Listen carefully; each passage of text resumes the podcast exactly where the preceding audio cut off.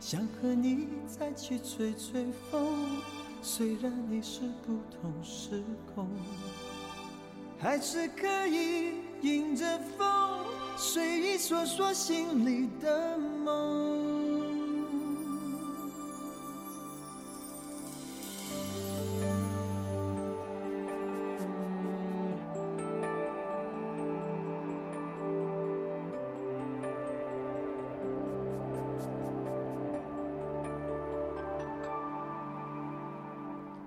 情浮浮沉沉，世事颠颠倒倒，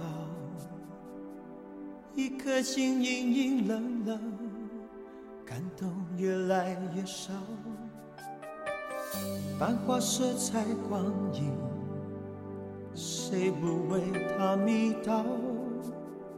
笑眼泪光看自己，感觉有些寂寥。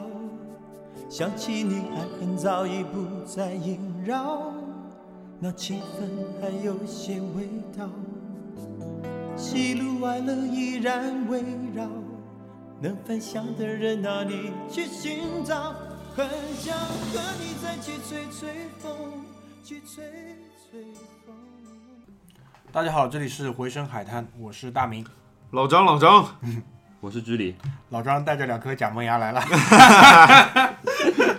临时的啊，临时的，所以说话好像有点不太像我。没有，就是你。哎，你跟大家说说吧，到底发生什么了？因为也一直没有机会解释一下自己，对吧？舌头有点挡害。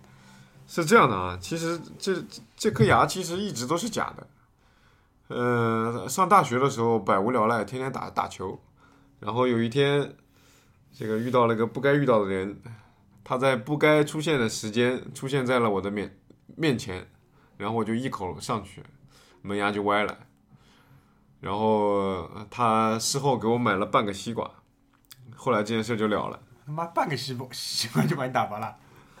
打球嘛，你的你那是谁没打过球？球场上嘛，不能计较的。就大家都签了生死状，对吧？哎，估计对方比较壮，搞不过别人。没有没有没有，是个愣头青啊，脑脑袋上烂条口子流着血，然后过去给我买西瓜来，我呃也就算了，你咬人家一口了，就转脸就就就我一转脸，他的脑袋就在我面前了，就就停不住了，就上去就人家也可以去跟你讹你说你他要打破伤风针什么的。哎，但是理论上在球场上他不应该不应该这样做的，对吧？对，因为我还在这边底线刚发球，对他不按没必要常理出牌。哎，我没想到他会出现，所以这颗牙在那个时候就已经牺牲了。后来是这个假牙，假牙的这个这个这叫什么？它会套在两颗另外两颗牙套，哎牙套上，这颗支撑这颗假牙的牙根这次出了毛病，发了炎，所以那天晚上疼了。本来第二天要录节目的，疼的一晚上没睡。第二天一早我就去牙科医院了，然后一早孔德斌还没起床，就打电话给大明了，我来不了了，我在牙科医院，门牙不在，有点漏风。哎，所以现在状况就是还在治疗，治疗三周，然后再重新把假的装上去。所以，呃、给大家一些这个这个过来的经验啊，这个牙的这个牙这个东西啊，还是尽量有点不舒服就尽快去看，不要让不要让它让你疼的整夜睡不着觉的时候，那就已经问题大了。你是在说某些人吗？嗯。对，我们周围有一个人最近这个牙肿的，就是嘴上像含了一个乒乓球一样，竟然还不想去看，眼睛也肿了吧？我好像看的，反正都肿了。嗯，就最近呢，就是 大家也都挺辛苦的，因为世界上也不是很太平，对吧？巴黎也刚刚出了事儿，国内嘛双十一大战双十一，所以这期节目呢，我们想聊一个稍微轻松一点的、短平快一点的话题，因为之前两期上海，嗯、我不能说做的很严肃吧，但至少是一个比较深沉的话题，对吧对，至少我们企图就是不那么，对，不那么轻浮。不那么轻浮的，对，因为之后呢，我们在策划的几个专题又是相对严肃一点的这种话题，所以我们想在当中稍微搞个愉快一点的，让大家也那虽然很多听众表示他们很喜欢这一类的话题，对吧？很有思深度，很有思想，但确实客观来说，我们自己在录这个话题的时候，也是带着这种非常严肃吧，对吧？比较严肃、比较谨慎的这种态度。嗯有态度。所以今天呢，想搞一个愉快点的，所以呢，我们就先从双十一开始吧，就先回顾一下吧。因为今天我们录节目的这一天啊，离双十一正好是整整一周过去了，所以大家先来回顾一下这次双十一战绩如何。因为今天到了居里加录节目，居里说这两天一直在收快递，然后我就问他们，我说居里你还还大概还能再收几个？首首先我是跟我老婆是双线作战的，双线作战，对，对，就是我们各买各的。嗯，但是我这次有一个非常重要的经验的总结，就是呃，现在有一类的呃网站叫做呃网购决策平台，网购决策中立平台，嗯，就是就像那个非常最著名的应该是叫什么值得买，嗯，对，别称色魔张大妈，为什么？他那个缩写嘛啊，缩写是一样的。色魔张大妈，什么值得买？哦，好好好，屌屌屌，这个屌，对他别称是色魔张大妈。色魔张大妈，她这种就是，她是原来是我记得最两年前大概我就装了，是一个 app，它就是会实时给你推送什么电商哪个产品现在价格非常低，然后你值得现在就购买的。对，因为他会给你一套连招，他比如说你在这个平台上买，然后你去先拿这个地方的多啊少优惠券，然后再再搞再搭一样什么东西，凑满神神龙，然后那个嗯再去买就可以便宜多少。对哎，这个确实屌，因为我在上面买过一些，呃，上面比较多的是什么？就是跑鞋，嗯，还有一些小家电什么的，嗯，还有电视机，对，电视机，对就是那个这次的我的经验就是啊，凡是你在色魔张大妈上面这种类似的平台上面找到的产品，你事先加入购物车是没有用的。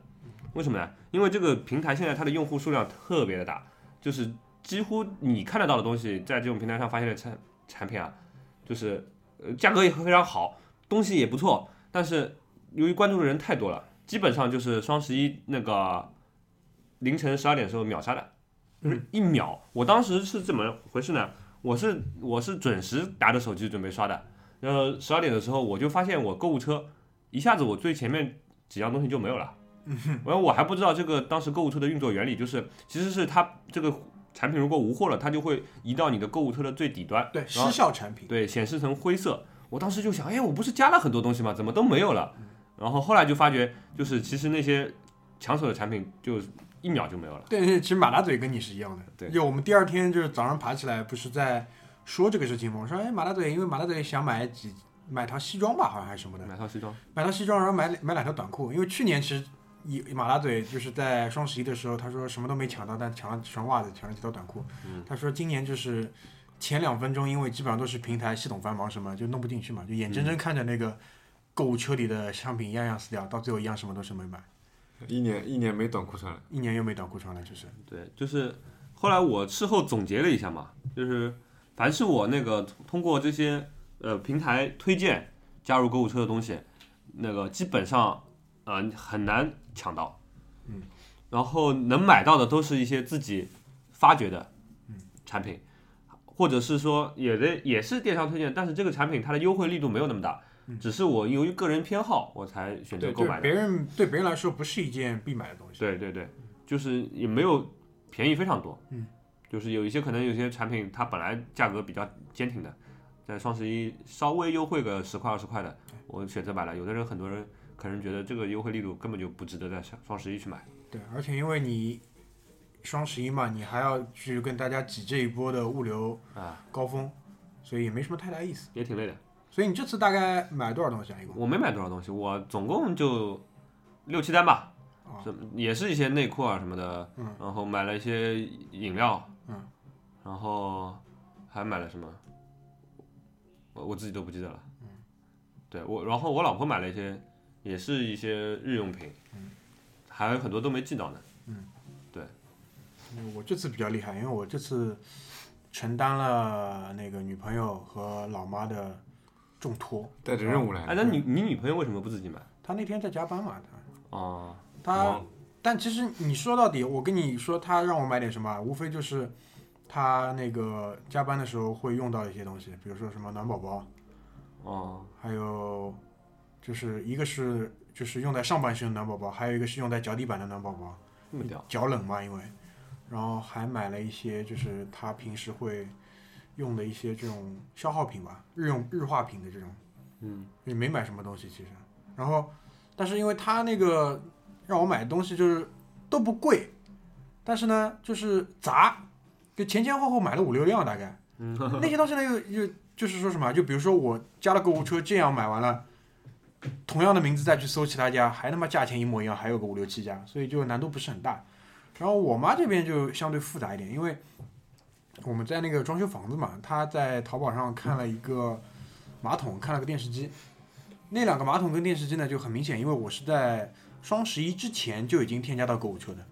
然后这个时候你再去看它双十一的价钱呢，其实没有差太多，因为这种大件嘛，本来就是价值在几千块的，嗯，那便宜个一两百块，人家已经是很给你面子了，其实。所以呢，就是老婆跟老妈的都照顾到了，然后我自己买了，我自己买了什么啊？因为我接下来就是自己装修，我买了点工具，嗯，也都是比较便宜，因为本来价值就不高嘛。然后它就是免了邮，其实双十一这一点蛮好的，基本上所有东西你应该没有再有有要邮费的吧？现在邮费这个问题已经不是不是一个很，就是你考虑的重要的因素了。嗯，因为哪怕你让你付邮费，基本上因为我们住在上海嘛，嗯，江浙沪这个这一块这个对包邮区。包邮区，对吧？基本上不会超太贵。嗯那老张呢？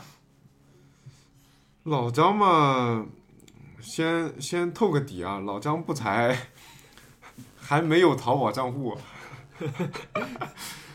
至今还没有独立完成过一单淘宝淘宝交易啊。嗯、好像不太像现代人。哎，这个蛮屌的，因为我们前面在超市里买东西，就我跟居里都掏手机拿支付宝付，老张在那边挖现金。这个这个我觉得，所以我觉得这期节目要一定要叫你来做。就是你这种人，如果你要独立生活的话，你想想看会是个什么状态？我觉得这可能也就这个原因吧。其实正经独立生活了，可能也就该干嘛就干嘛。也就用了。只是现在因为老婆伺候着，妈蛋妈什么东西跟老婆说一声，发个微信都搞定了。大爷对吧？在家做。有有可能是这个原因。其实我也有有这个支付宝，我知道，但是可能用户习惯，你这种用户的习惯，支付宝没有培养出来。哎，就是习惯了，就手伸进兜里去掏钱包了。钱包出来嘛，先拿信用卡，哎，要不然就先拿零钱，嫌麻烦嘛。哎，哎，所以的话，这次双十一基本上我也就是在观战。哎，所以就我们几个人当中，就他看了那个什么双十一晚会。老婆在买，谁有空看啊？我操！没有，我是我是也带着任务的，老婆在买，然后我是在旁边，老婆说摇摇一摇，赶快摇。摇什么意思啊？双十一晚会摇什么东西呢？摇摇摇奖啊，啊！对对对。要摇摇什么马云给的红包啊？是吧？对，就就我们其实之前在来的路上，不是也在讨论就是双十一晚会这件事情嘛？就是就在我看来，这也是一个制造幻觉嘛。就他把双十一上淘宝买东西这件事情制造成一个非常大的社会事件，啊，然后呢，又有又用这个晚会来进一步的，就是烘托这种效果，就是幻觉的效果。就是什么幻觉呢？就是如果你当天晚上不买点什么东西，不逛一下淘宝，不参与一下双十一，你基本上就跟这个社会脱脱离的蛮严重的。哎，就搞成像春晚一样。对。但是这样说，我觉得又说通了，它就是搞成一个社会事件，然后后后续的话有话题，所以这次我觉得这个晚会做的奇烂无比，就 low 到爆，就就不重要嘛，因为这个晚会我前面也就说了，就是这个晚会的效果是什么？就是我我比如说一家两口人，一个用手机，一个用电脑，在那个双线作战，在淘宝上厮杀的时候，这个时候房间里如果是非常的安静，只有敲键盘的声音，那太可怕了嘛。就感觉在加班了。感觉在加班，那那这个时候你弄一个节目出来，弄一点背景音乐在那里喜庆一下。喜庆一下，嗯对吧？啊开开心心，要马云要发个红包，耶，再过两年就不过年了，这这双十一的时候马云的红包你。摇到过吗？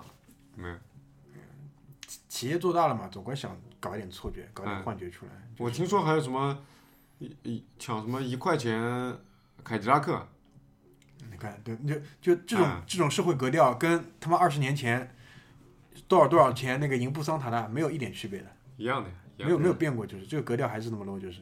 嗯，就是我觉得就是阿里巴巴这个企业叫也挺神奇的，嗯，就是他的那个企业做的那么大，他的理念做的那么牛逼，但他的那个营销的手段永远就是那么 low 嗯。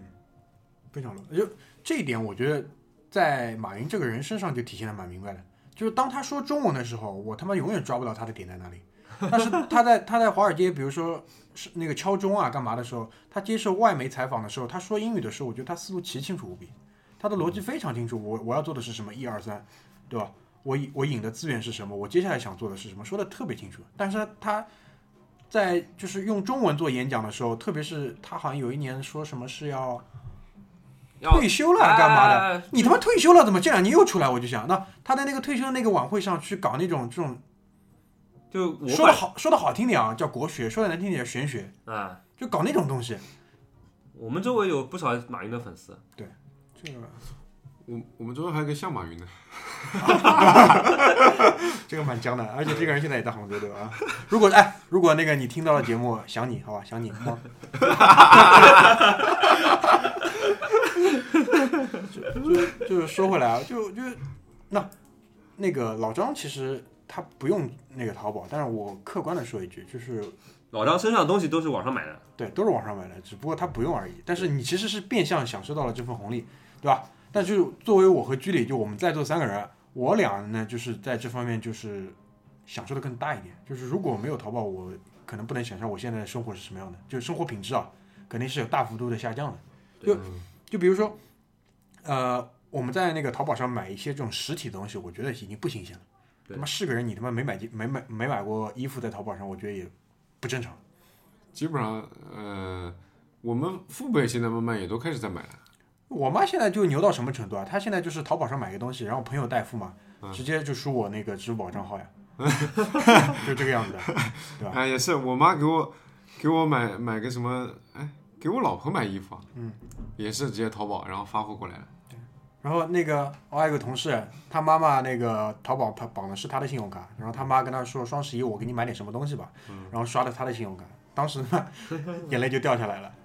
就现在基本上接触社会的人，基本上不可能跟这个东西脱脱开关关系对你不可能脱开两层吧？啊。像你这种脱开一层，但是说到底其实还是挂钩，对的，对吧？那就说回来啊，在淘宝上买个实体东西不稀奇。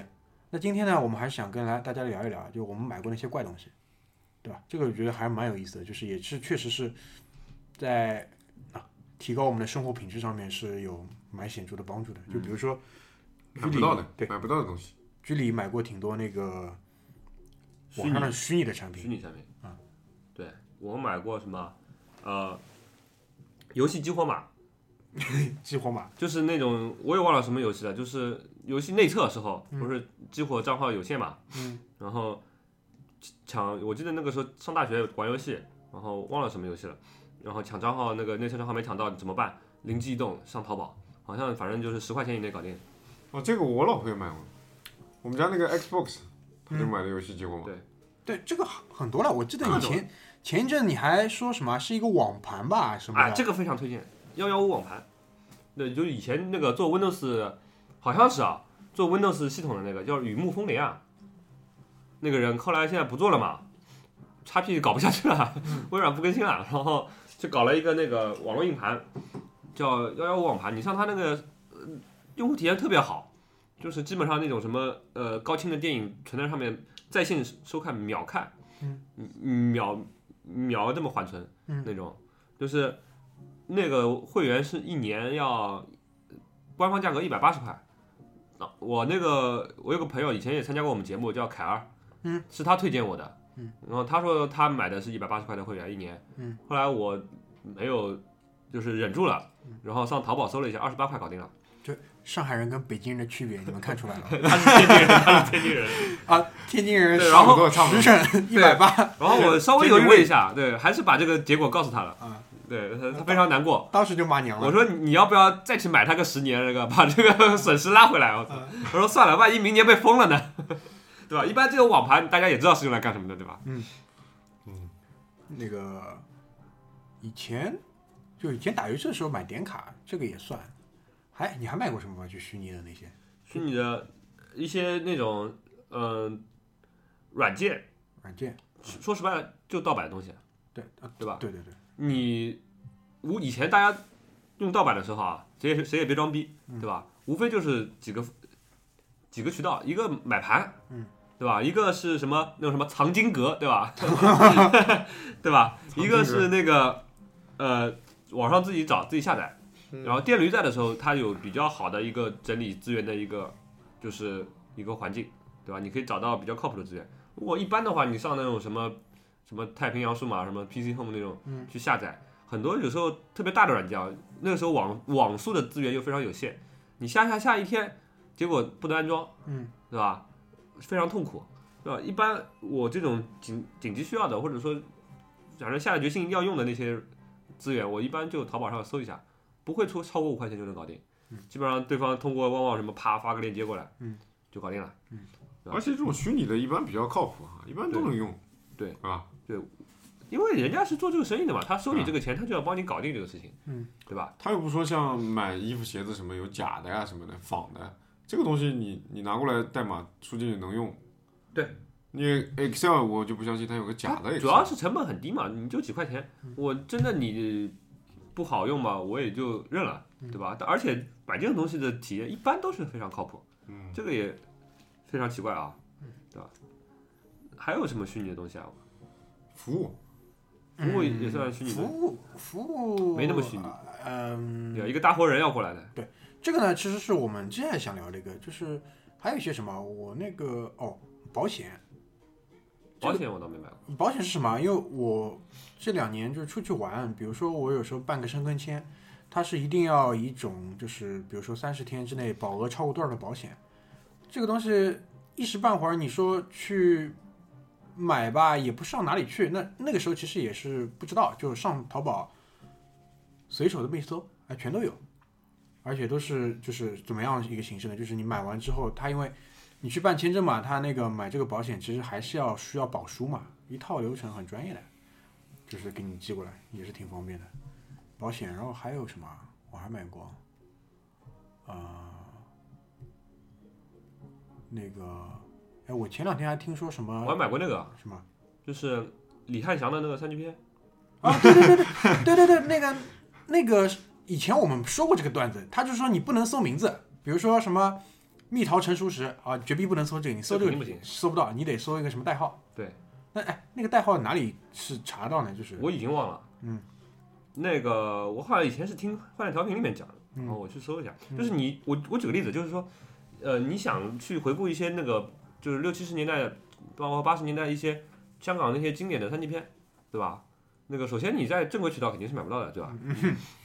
第二，你这个这个其实它这个保资源的保有量还是非常大的，嗯，就是你真的需要网上找这个资源啊，你你不一定找得到你想要的，嗯，因为你还要做一花一定的时间去筛选的。对啊，就弄了半天，他妈的是个剪切版的，完蛋了。对你有时候那个，呃，在线看，呃，质量又不一定好。对，所以说你如果在淘宝上搞定这个东西啊，我觉得啊，就是一个人他要看这个年代的三级片，而且还这这么有要求，真是一个有追求的人，有追求人，这是一个绅士。绅士，就是觉得这对对自己很有要求。对，而且我记得这个价钱不便宜的，比你买个盗版软件什么的要贵。嗯，就是说，说实话，那个能有掌握这些非常系统的掌握这些资源的人，也不是一般人。不是一般人，对，不是一般人。对，像就像你，比如说你想现在想做这个生意，你到哪儿去找这个资源？嗯，你你不一定找得到，嗯，对说不定是个收藏家。对啊，跟这个 家里面有全套的。啊，其实我觉得这个跟做古董的也差不多，对啊，嗯，那除了这个以外啊，我有我有一个比较明显的感觉，就是什么啊，就是在网络上我可以买到一些在现实生活当中买不到的东西。这个确实是。对，就而且就是其上海吧，已经算是这种比较发达的地区了，但仍然是有很多就是我们想要但买不到的东西。我举个例子吧，我大概是在两年前，因为我一直是个烟民，我在两年前大概开始接触电子雾化烟，呃，不是你们在电视广告里看到的那种什么戒烟的戒烟的那种上面有个灯会亮的。那个那个那个傻逼的那个东西，不是的，就我抽的那个呢是有那个液体的，就是那个液体里面分两种，一种是含尼古丁的，一种是不含尼古丁的。我一般是抽不含尼古丁，然后那个电子烟它其实就是一个电用电驱动的那个高压的蒸发舱，它把那个液态的果汁啊，就是蒸发成气态的。这个其实我们在第一季节目里也讲到过。那首先我知道这个东西就是通过网络。哎说实话，我在用这个东西之前，我在我我身边，在我生活的城市里，我是从来没见人用过的。但后来就是我成为了身边第一个使用这个人，但是当时啊，也带起了一片风潮吧，有很多人跟跟我一样，就是买了这个。但现在好像现在问起来，就是还坚持在用的不多，我还在用，因为我在家里一般用这个方便。家里因为床上你点个火，毕竟还是不那么方便，而且会有味道嘛。好像有点慢慢过气儿了啊，这东西。也没有也没有这个，我觉得会越来越多。嗯，对这个东西，好像专利还是中国人的，中国人的，中国人的专利。对我这次去法国嘛，就是今年六月份去法国的时候，就挺普遍的。啊，就基本上在公共场所你都可以看到有人在用对就是用这个。呃，你抽那个卷烟嘛，你没有办法在室内和比如说一些这个非吸烟区的地方和别人在一起的时候你抽，但这个东西你如果就当着我面抽，其实很多非烟民来说他不会反感的，嗯，对吧？呃，就是你可以在一边呃不离开这个场所的情况下，你可以享用这个。嗯而且这东西看起来好像还有一些设计感，做的也蛮精致的。这个，对，还有社交属性，对哎，对对对，是这个意思。社交属性，啊人家说，哎，你他妈这什么东西啊？你他妈是，对吧？跟你聊聊天，你这嘴里含个这个电子屌干什么？电子屌，对，因为他在国外就是叫那个 robot stick 嘛，就是嗯那个，然后这个东西就是在圈内人呢，在圈内人就玩这个东西的人里面还有个属属性，就是就一旦你那个它出的那种果汁啊，它叫 juice 嘛，多了之后，人的发明创造性就上来了，就是这个混这个，什么古巴雪茄混西瓜之类的，就是这种怪味道也就出来了，所以这个也蛮有意思。那这个东西其实说实话，我一开始在网络上知道之后，我就想尽办法想要去拥有它嘛，也是淘宝，一搜进去，好了，几那几家做这个电子雾化烟的那个店都已经做成什么五钻了。对的，就说明其实在我之前已经有很多人在这个上面就通过这个平台去找到它了。嗯，这个我觉得也是，其实仔细想想会有蛮多的，包括一些，那我们再说说回来啊，比如说最基本的服装吧。还是有一些牌子你知道很喜欢，但是在国内正规渠道就是没见过有的呀，还是有的。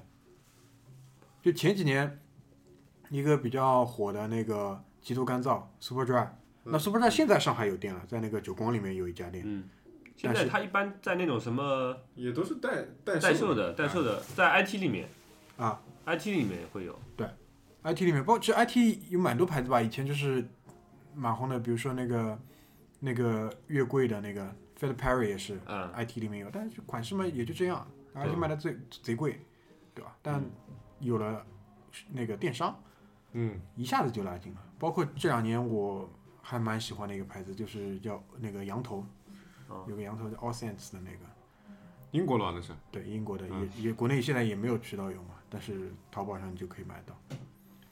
所以这两年其实老张前面在讲一个点，就是什么啊，就是嗯，他一开始比较抵触的电商的原因吧，就怕买到假的东西。嗯，作为我来说，那我现在淘宝已经两颗钻了，因为为了做这个节目，其实我自己去回顾了一下我自己买过所有东西，就发现我自己已经两钻了。我那天就问他们，我说两钻算一个什么水平？两钻算蛮屌了。两钻好像算蛮屌了，像我这种九年会员也刚刚那个两钻啊一钻，一钻啊，嗯反正感觉好像还行，反正元老元老级了。也没有太元老。但是我就我后来就总结了一个原因，就是总结了一些，就是我自己在上面买东西的一些心得吧。嗯，就买的越多，其实买到后面你会出现退货的比率就越少，因为其实我在上面是认准的几家店买，就是到后期甚至就是认准了几个店主，嗯，因为这些店主的店一直在换。哦，就我我比如说我有一个一直买的一家店，我是加他微信的，嗯，而且我加的都不是他的公众号，我加的是他私人号，嗯，所以现在就是在已经开始认人了。对，认人了。哎，因为其实就是你慢慢也脱离了淘宝这个平台的限制了，已经。对我想说的就是这个点，就我是什么意思？那首先第一点，呃，我为什么会这么认这个人？首先他的东西的质量是好的，嗯，我觉得这是一个消费者，我觉得是初级的一个需求，嗯，对对吧？最基本。最基本，你这个东西，比如说一件衣服吧，你至少比如说它的面料是 OK 的，它的工艺是 OK 的，这是最基本的。那过了这个层次以后是什么？就肯定是它的格调了。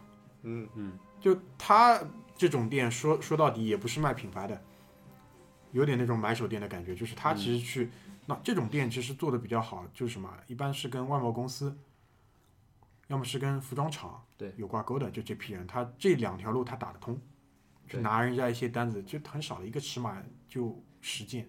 嗯，我一般看下来啊，一批货就五十件，对每个每个尺码拿十件这么在卖。那他选货的格调、品味，OK，我认可。质量呢，一如既往，就是没有大差，那我就一直认他。他到现在已经其实换了四家店了，嗯，他应该也有实体店啊。一没有，他们这种人是不是这样子？就是他把一家店做上去以后，他可以把这个店卖掉。这是一种。但是我这个，那现在就是老黄，他隔壁隔壁基本上就是因为、哎，是那个老黄正品仓库吗？不是老黄正品仓库是卖球鞋的，那个是哦老师傅推荐的。啊，对，但那家店其实他他的那家店我就是是另外一个路数是什么呢？他就是过季的，嗯，他是卖这种实体店里过季的一些球鞋的。他能卖多丑的东西就卖多丑的东西，他都上面东西都巨丑。对啊，但是没关系啊，它都是正品啊。对，而且便宜啊，它它会有它的市场。那就到了后面就是市场被细分了嘛。嗯，就我想说的那个那种店，那他现在其实换了这么多次店了，他这次又双十一之前又被迫换了一家店，因为他之前那个店被罚分。啊，可能还是因为一些版权这种，那很正常，因为嗯这个产业包括这个平台发展到后期，肯定是会越抓越紧的，这个是对整个社会，包括对整个都是有好处的。嗯那这种人他就离开了平台，那他现在怎么样？微信呀，对吧？微信上就朋友圈发嘛，要货直接你相信我的，你先先前先前后后后后货，嗯，那对于我这种，比如说我跟了他三到四年了，那就一点都无所谓了，嗯，对吧？他到上海来还要叫叫我出去陪他吃夜宵，我说那那天真的是太忙没空，就所以我们在一开始其实就有点在讨论这个话题，就是关于要不要啊这个平台吧，这个平台的未来，嗯，所以电商的未来。就到最后其实你会发现，可能没有这么难吧，离开这个平台。我觉得这个问题现在谈还太早，嗯对吧？我们可以放到后面，好，要么先进首歌怎么样？对，先休息一下。让我们像从前一样安安静静，什么都不必说，你总是能懂。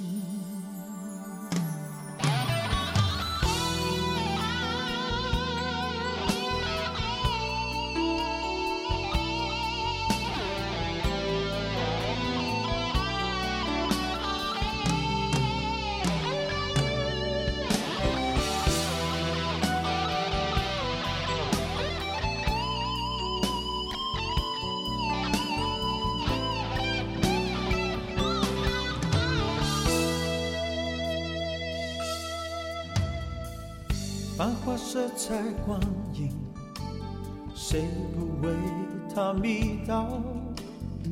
笑眼泪光看自己，感觉有些寂寥。想起你，爱恨早已不再萦绕，那情分还有些味道。喜怒哀乐依然围绕，能分享的人哪里去寻找？很想和你再去吹吹风，去吹吹风。好，欢迎回来，我们下半场接着聊。刚才我们说到就是买过的一些有趣的东西，对吧？嗯。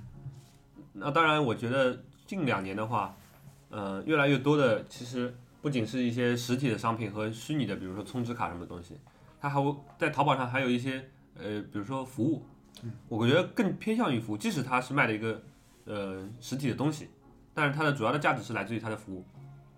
我举两个例子吧，呃，第一个是真的买呃就是服务，就是我我们家有只猫嘛，母猫，对，那个时候呃两岁的时候吧，的，然后想要不给它做个绝育吧，要不然每天晚上这样嚎，不是个办法，每天晚上真嚎呢。真好真好，猫嚎起来我跟你说好真的秀，嘞，真秀真秀好。然后我那个时候我发明了一个方法，就是我买了耳塞，我晚上自己我睡觉戴耳塞，但是后来想想这也不是办法，就是其实对于猫它自己来说，得从源头解决问题。对它对对它自己来说，它那个想要做这个事儿，但又不得，对吧？不得知这个还是很痛苦的。嗯，所以说我就可以想象，可以想象。决定给他，对对，很多人都能想象，我觉得对于特别是中国人，对吧？嗯，我们这一代其实也是在这个感谢感谢上帝，这一代对没有太多的压抑。对，呃，接着说这猫的事啊，就是我就想给他来个了断嘛。嗯。然后当时我就有最主要的一个选择，我就面临一个选择，就是我要去宠物医院，还是想别的方法。但是对于宠物医院的这个观感，还有我自己的这个印象呢，一向是非常不好的。首先就是价格贵，嗯然后那个下手黑，服务差，服务差，对吧？而且那个很多人都说你猫没病啊，你最好别拿到宠物医院去。为什么？因为里面传染病比你 想象的要多得多，对吧？说不定没病拿过去一次就病了。卫生也不好。对然后后来我应该是有一个当时一个同事，一个小姑娘，刘大壮不是不啊，是，不是刘大壮。刘大壮是我推荐他的。哦，对对对，下线下线。对，有个同事给我推荐了一家网上的淘宝上的一个买卖家，他就是专门提供上门的这种什么宠物的什么疫苗接种啊，什么这种绝育手术的那种服务，非常好，非常好，价格大概是一般宠物医院的四分之一，然后那个上门服务，先约时间，呃，先先付款对吧？然后那个再约时间，然后上门做。做完以后还给你交代那个后面两天的注意事项，那个给你留电话，有问题出了问题还要打电话可以跟他联系。然后整个过程就是体验非常好，就是这个这个大夫本人也是那个非常的这个善于沟通，对吧？专业嘛，就是来了以后，呃，什么器材啊，什么，呃，从我看来，这个首先啊，一开始我有点害怕，为什么？他拿的那个器材就是手术器材，不是一次性的。嗯，然后他拿了一瓶消毒水出来，在在那个就是，如果你十几年前、二十年前去医院的话，你会看到就是有一些很多非一次性的器材，嗯，就是比如说针筒啊、嗯手术刀啊、剪刀啊什么的，嗯，就那种铁盒子里拿出来，铁盒子里面拿出来，然后先要在一个放在一个消毒液里面浸泡消毒的。啊，其实当时在我们家就做了这一个事情，他稀用一些浓缩的消毒液，然后稀释以后把那些器材浸泡在里面消毒。啊，一开始我觉得这个东西不，现在这个，对吧？呃，这个年代了，这个还用这种非一次性器材的，其实挺吓人的。嗯，后来想想价格便宜，也就也就忍了。价格便宜量又足，对吧？对，也就就是忍了，对吧？而且人家做了那么多，最最关键的就是，他确实是有那么多之前的良好的这个记录在。嗯，对，你去宠物医院你怎么知道，对吧？嗯呃，你你人家天天来吵，你又不一定看得到，对吧？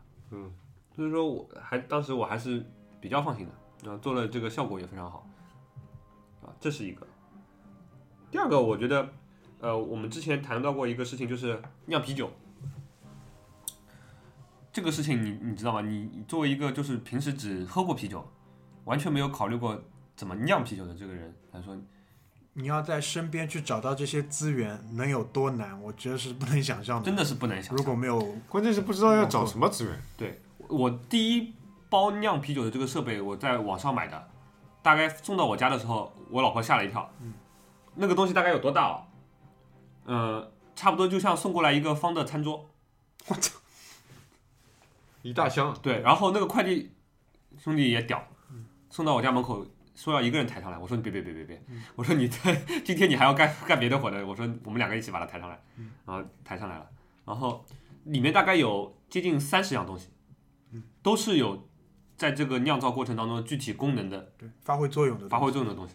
就是说，你首先要具备这个知识，你还要去找到相应的设备。然后我有些朋友看到这些东西以后，他说，其实很多东西它不是专业用来酿啤酒的，它是从一些 干其他活干其他活的地方借用过来，只不过它能达到这个效果。发挥这个功能。我举个例子，就是我我想起来《绝命毒师》了，对就有点那个感觉。对嗯呃，有一些它里面很多的设备，比如说一些那个管子啊什么的，还有气泵啊什么的，其实它是用来养鱼的。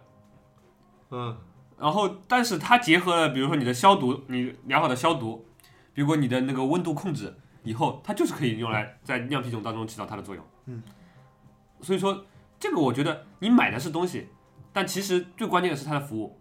你如果自己有这么一个清单，你骑着自行车，下午在什么什么建材城五金店里面逛一圈逛一圈，也能配齐，价格可能只有三分之一，但是不是一般的人能做到。就淘宝上它提供的就是说，它把这些东西配给你，同时它把整套的技艺传授给你了。对我酿啤酒大概已经有呃半年多了，嗯，对吧？就最近我又准备搞一次，对，因为这次我们赶在双十一，差不多也是这个阶段吧，把这一次的原料其实都已经买齐了。就上一次呢，我们用的那个水啊，是在超市里直接拎了两桶一加仑，所以我们就在想，因为啤酒这个东西一直有种隐隐的感觉，就是水质很重要，对对吧？所以我们这次也在花了一点脑筋，想要搞点什么水。然后我这次就跟居里说，我那个自告奋勇，我来为这次的啤酒挑选，就是我们用的那个水。然后我也是道理也是一样，我就上淘宝搜嘛，就是我搜那个矿泉水，然后跳出来比较多的呢是山东那边的，什么青岛的崂山的，嗯什么济南的那个什么泉的，反正就各种那个。然后突然就是在这种下拉的过程当中，就看到了有一款那个阿德莱德澳洲水，我就想这个好南澳像南澳的首府，南澳首府对吧？阿德莱德的水。然后因为居里告诉我说，那我问他你那个给我一个那个剂量吧，我要多少水？他说二十升。这款水呢，它就是十升是一箱。哎然后我就，哎，那好，正好买个两箱，也不贵，两箱大概是两加运费两百块人民币以内吧。因为这次我想那个咱们酿的好一点嘛，用好这这次搞得蛮高档。用好一点的水。然后上个礼拜来居里家，我看到那两两箱水了，真他妈把我吓一跳。就是它是一个纸头的包装，然后在纸头的包装里面呢，并不是说是一桶一桶的，而是直接是一个呃像这种锡纸一样的材料的这种散装的包装。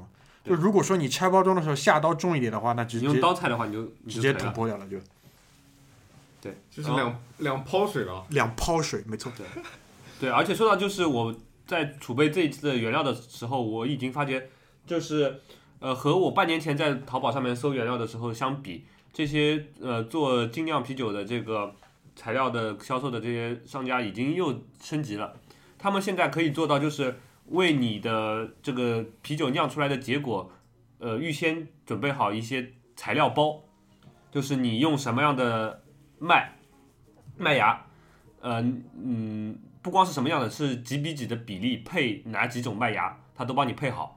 然后你他大概知道你一个桶是多大嘛，所以说他会按照量也帮你预算好。然后你用什么型号的酵母，用什么型号的那个啤酒花，他都帮你算好。然后它每一个呃啤酒的，就是这个预设的这个套装，它在它的淘宝链接里面，还有就是它要酿造当中注意的一些。比如说温度啊、加热时间啊、加啤酒花的时间的这个细节，它也会帮你列好。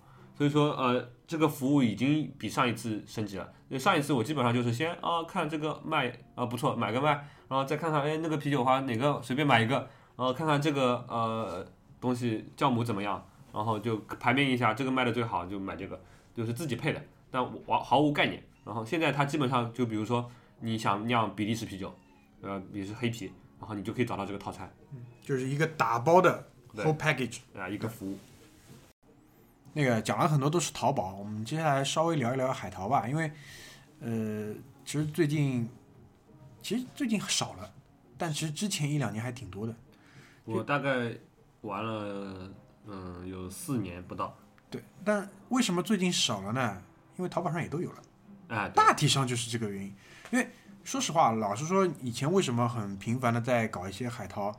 讲道理呢，一来还是穷，嗯，一来还是穷，二来呢就是确实就是有矛盾嘛，因为有些东西想要但没有，那怎么办？就是想克服这个矛盾，所以就是国内买不到，只能就是去国外。对，现在做海淘的这个，嗯，人也多了，就是提供海淘代理海淘服务的人也多了，所以说这个竞争也激烈，所以说海淘转运的这个费用也低了，那导致一个结果就是你，呃，找淘宝上的人帮你代购。比你自己去做下单转运，然后收货，这个来的价钱的优势啊，没有那么大了。呃，其实就没有那么贵，对吧？这些省事儿可以省好多所。以说你很多人就是直接在淘宝上找了代购就买了，对，就没有必要自己去下单。对，这个过程其实也是挺复杂的，有很多人至今都没有掌握这个技能。对，很多人其实是被这个吓到的。嗯，但但是海淘最疯的那一阵子呢，是有一一个社会事件引发的，就是毒奶粉。嗯，我有一次我是在，我记得我是在日本亚马逊买了双鞋子，然后寄回来被扣了，正好那一批里面全是奶粉。我操！然后要我去报关现场，就是叫邮局那边去，海关去自己现场就是去报关，然后再提货。然后我那个下午在那边去了一次，然后排队排了一个小时，然后前面全是买奶粉的，然后大家都是那种就是刚刚你你可以想象就是养完孩子没多久的那些就在坐月子的妇女啊什么的那种过来排队说，哎你几罐？哦我六罐，还是我这次四罐他妈也被扣了。然后人家看看我，就说你买什么东西啊？我说我鞋子啊。我说哎，鞋子也被扣啊，很有画面感 就。那种感觉的，对对吧？就他们在那边非常有共同语言，一点也不无聊。就说哎，你最近那个安全座椅什么买的好不好？什么什么的，我在那边跟他们完全没有东西可以聊，你知道吗？我就想快点让我把鞋子拿走。哎，商量一下，插个队吧。所以就是那个讲到买鞋，其实我也是，我第一个第一次海淘吧，真正是海淘的经历，其实就是在那个 PDS 上面。哦，对，在这个网站是号称这个世界上最大的那个在线的足球鞋的一个销售网站，足球用品足球用品，确实屌。确实屌。因为为什么要在那边买？国内难道买不到吗？就还真是，国内真买不到。因为这项运动在国内看似很发达，但其实玩的很很不高端，很浅，玩的就是玩装备这一年这些年也是刚刚开始好一点。稍微好一点因为。国内其实说到底足球水平不高嘛，对？说实话，就是呃，十年前的话，还还还有大量的假的足球鞋出现在场上，嗯，就是那个你那个时候去，比如说西普路啊那种地方去买一些假足球、假运动鞋的时候，他其实也那些人也会顺带销售一些假的足球鞋，嗯，呃，也就是说，如果你想穿一双足球鞋，但嗯又承担不起那种高配的那种这个价格的话，你还可以去买一些就是假的，嗯，但现在这两年基本上没有了。完全没有了。对，但因为国内其实绝大多数我们能够踢的场地，应该这么说，对吧？嗯是人工的草坪，所以那就是有一个限制，就是说我比如说我想买一双顶配的球鞋，那顶配的球鞋所谓顶配，也就是它的材料用的比较好，嗯，对吧？可能是用到袋鼠皮，用到比较好的底，但是呢，我比如说我我的面子上我想用好的皮质的真皮的。那相对应的顶配，在国内你可能只能买得到那些在真草上踢的钢钉，对，就是那就矛盾就来了嘛。但其实我又没法穿钢钉去踢人工草，所以我一定要买上面是真皮的，但下面又是 A 级的，就是可以踢人工草的，所以我的选择就变得非常少。那这个时候在国内就是几乎就是没有办法达到我要买的东西，那没办法，只能去海淘了。大概就是这样的一个经历。那一开始很多人可能会有疑问，就是说你在一个国外上网站上买，它能不能寄到中国？它还真可以。真的可以。真的可以。就是他在你那个你注册了一个账号之后，他在选地址的时候，你就是完全可以填中华人民共和国，填你在上海的地址，然后用你的信用卡付款。那次应该是我们两个一起买的。对第一次我们不熟，所以呢托了一个在英国读书的朋友，但其实那个时候我们其实已经完全知道是可以寄到国内的。对的，为什么去找这个朋友呢？因为当时你往英国寄的那个邮费是非常便宜的，而且关键就是因为他他又回来了，对，他可以人肉帮我们拖回来。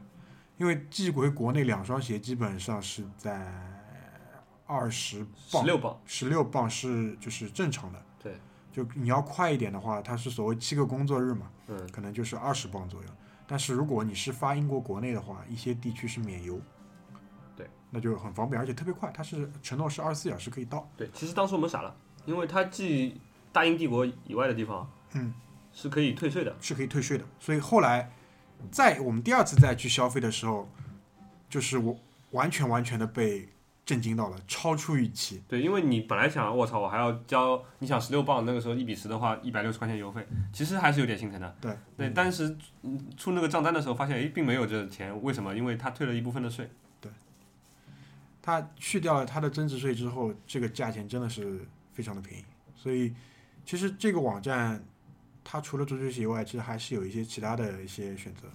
如果大家有兴趣，可以去搜一下，这个还是确实不错。这个网站，特别是如果你是真的是啊、对于足球鞋吧有追求的，那这个上面，而且它定期会搞活动，关键还对买一些过季的球鞋，那是三折也可以能买到顶配，我自己就买过，对，非常棒。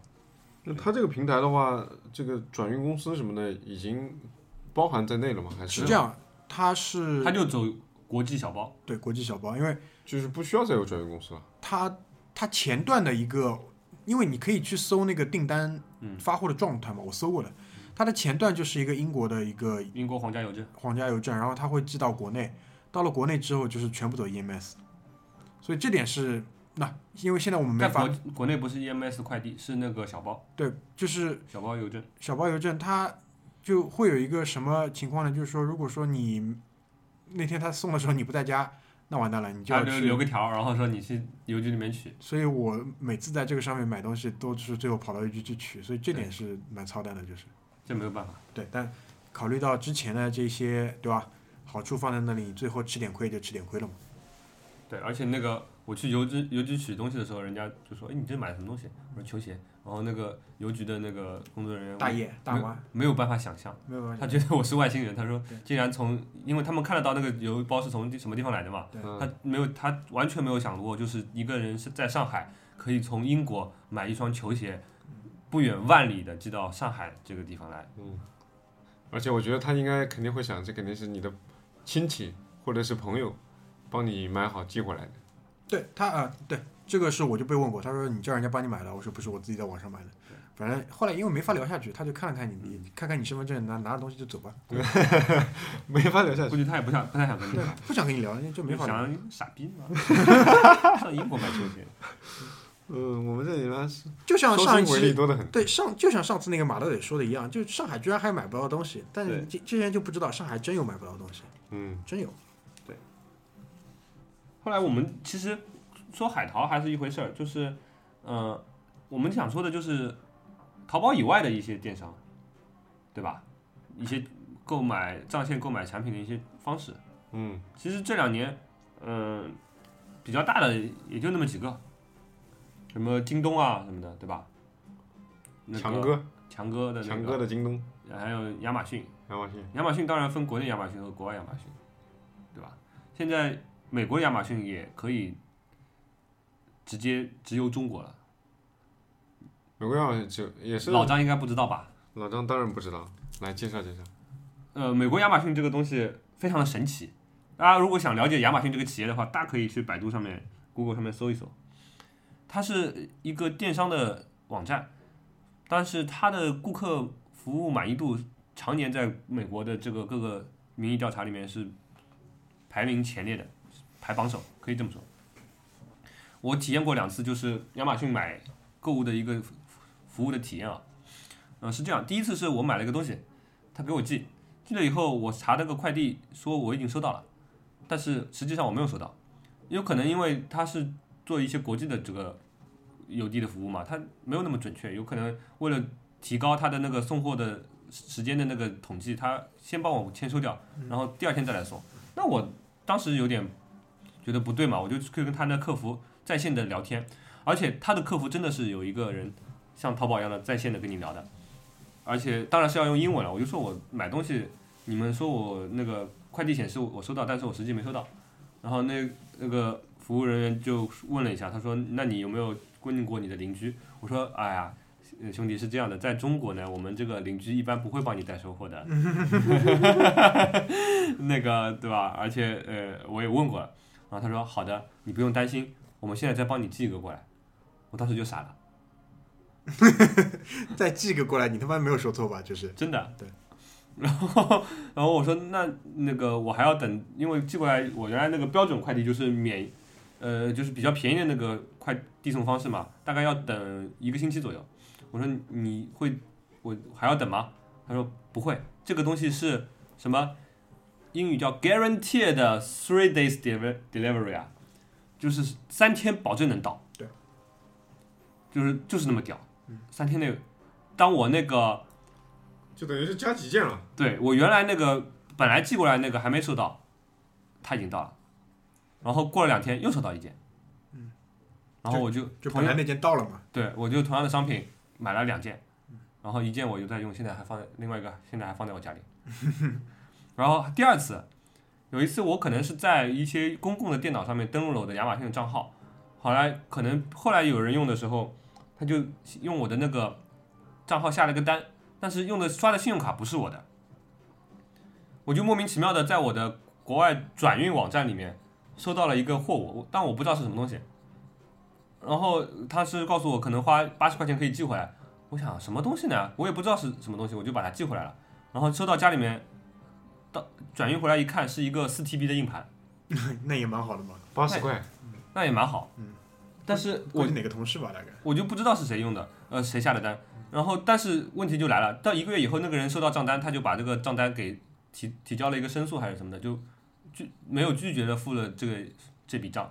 然后也就是说亚马逊没有收到钱。这时候亚马逊给我发了个邮件说，呃，由于我们这一次扣款失败了，你需要再重新提交一个信用卡，然后让我把钱补给他。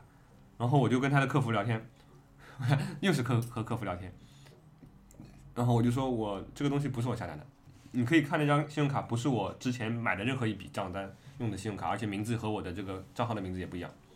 然后那个人就说 Don't worry, we won't charge you。嗯，然后就跟我我就真的就没有再跟我收这笔钱。所以说，我觉得这个亚马逊的服务还是真的是让我非常佩服的，就让我一个就是身在太平洋另一端的人，也可以有那么切身的体会，真的还是做的非常不容易。让我们看起来好像亚马逊略有点傻，但是确实就是远远就是就是跟我们平时想象的不一样。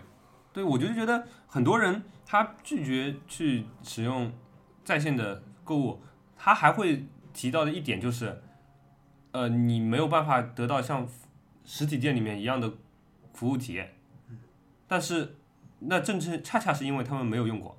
嗯，对，包括现在其实淘宝上也是做的很完善的。对的，就比如说我那个两钻用户，两钻用户好像就是有一些什么在退货上面可能有一些什么特权吧，虽然我没退过，因为有时候当我升级到的时候，我看到我有哪些新的福利的时候，有好像有提到这一条，VIP 通道了，就反正可以可能优先级高一点吧之类的。反正因为老干部通道，对老老干部证嘛，就是嗯，就因为马云其实他不断的在忽悠吧，就什么大数据这种东西，但大数据确实是有它的那个怎么说，有有它的有它的那个用处在那里。对于物流上的那个对贡献非常大。对物流上的贡献非常大，那其中一小部分也是体现在就是它对于用户累积的这种信用的评定或者干嘛的，对的，嗯包括他现在在做的那个什么芝麻评分，对对吧？其实道理上也是类似。那这个其实长远来看，对于整个社会发展还是有帮助的，就是忠实程度的一个评定了。中中就你的信用程度吧，应该是。嗯，其实你现在打开那个淘宝的 app 吧，嗯，呃，你会发现里面百分之九十的功能你用不到。对，都什么东西，你可能连它是什么东西你都懒得去了解，嗯，对吧？什么微商啊，什么乱七八糟的，真的搞不懂。但是很难，嗯，确保它没有起作用。包括现在淘宝都可以聊天了嘛，对。对。就这一点，其实我觉得是，就再次证明了，就是他们可能还是品味格调上的问题。哎，一直一直很难超越，就是这种格调，还是停留在，那不想，因为确实受从他这边受益很多，我不想骂他骂太难听。对，但真真的格调很 low，嗯真的很 low。对，就你打开来，先是什么五花八门各种广告，对吧？对绝大多数用不到，因为他可能产品经理在这方面想的还不是很清楚，他可能想的比我们清楚，也也有可能。因为他真的人群就是这样接受信息的人。他已经过了那道坎儿了。对所以这就是又回到我们在上半段，其实我有点想聊，后来被距离掐掉的那个话题，就是当你的用户，包括一方面吧，这么说，就是当你的买家跟卖家，就是在淘宝上的买家跟卖家，同时超越掉可能对于价格上的那个需求，想要追求差异的时候，这个平台就没有那么重要了。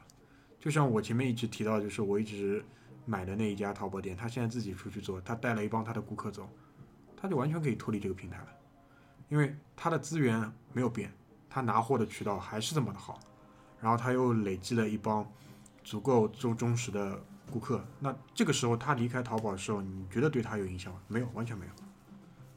对就是我觉得淘宝它最初为什么能够成功，还主要还是因为它是把一些有呃购买需求的人的这个需求和一些有这个能够满足他们需求的这些人连接了起来，嗯，对吧？嗯但是你就像大明刚才说的，就是到了这个产业发展到一定地步的时候，呃，可能这个连接已经做得非常的充分了，你就要想下一步应该怎么做，对吧？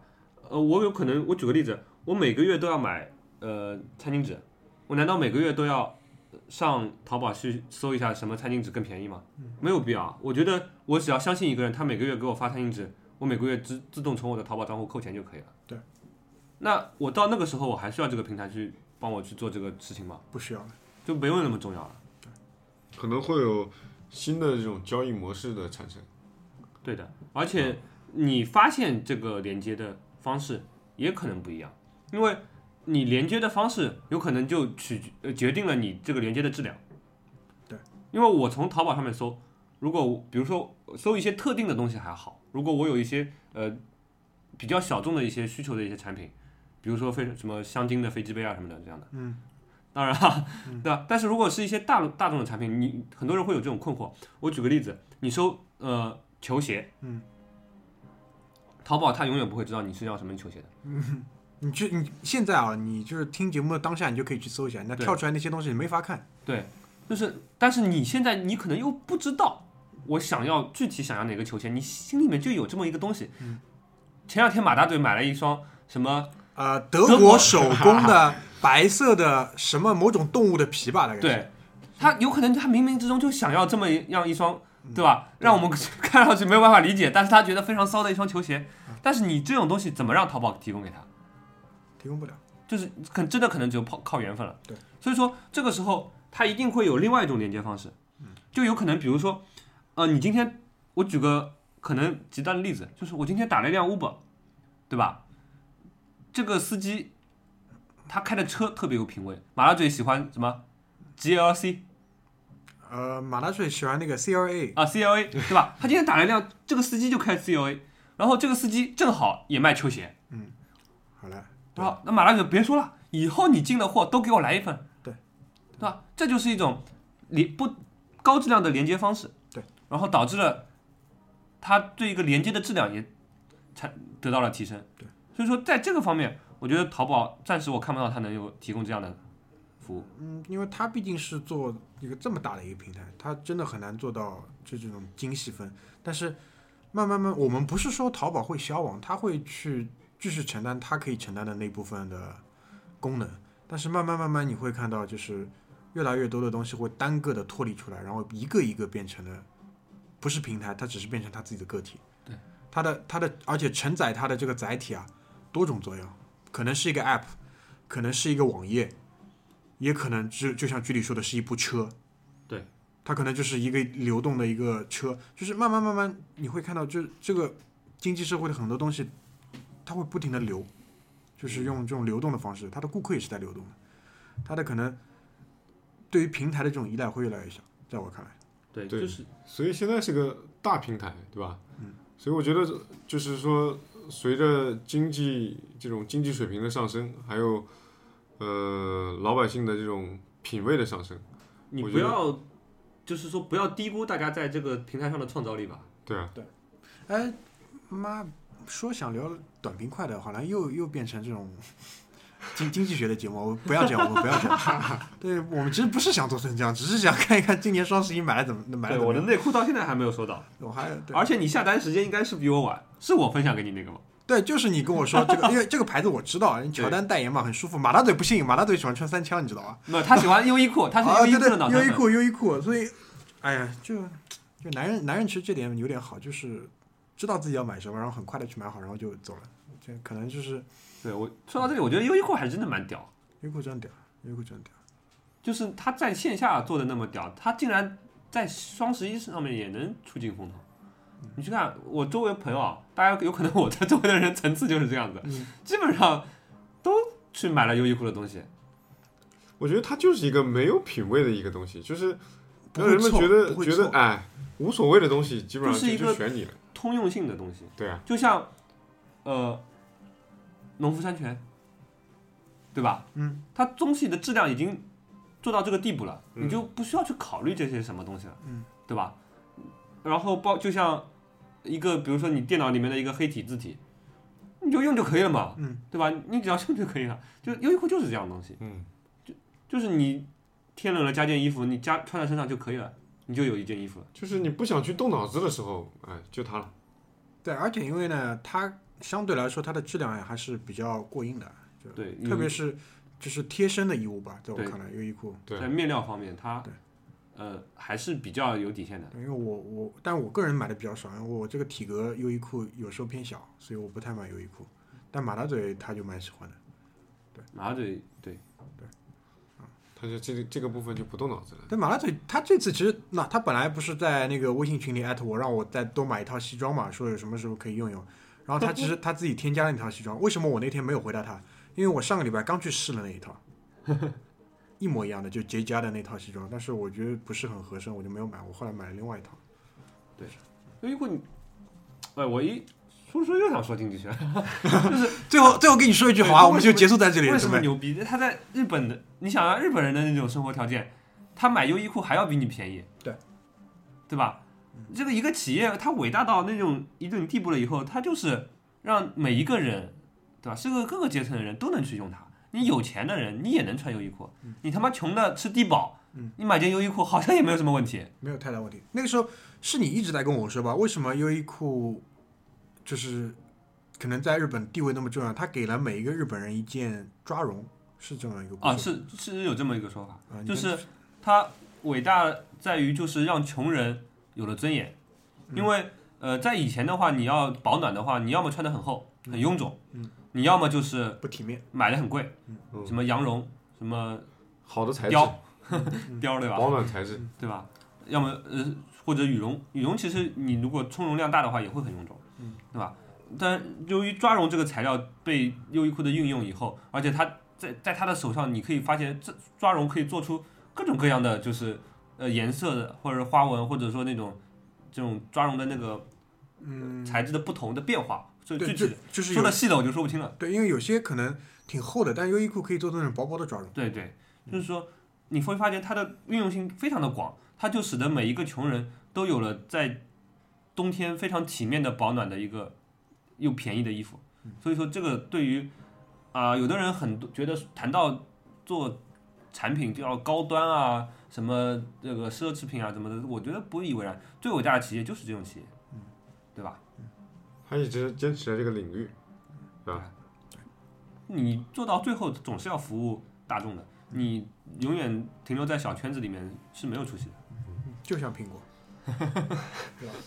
那短平快，短平快行还是这样，我们就是这么有深度，是不是？啊，啊，好好好，可以了，可以了，可以了。我觉没有办法得那个 差也差不多，因为现在已经是六十八分钟。行，要么就停在这里碰个杯，好吧？然后明年双十一，明年，哎，明年希望双十一可以比今年再有意思一点，好吧？谢谢大家，拜拜。拜拜。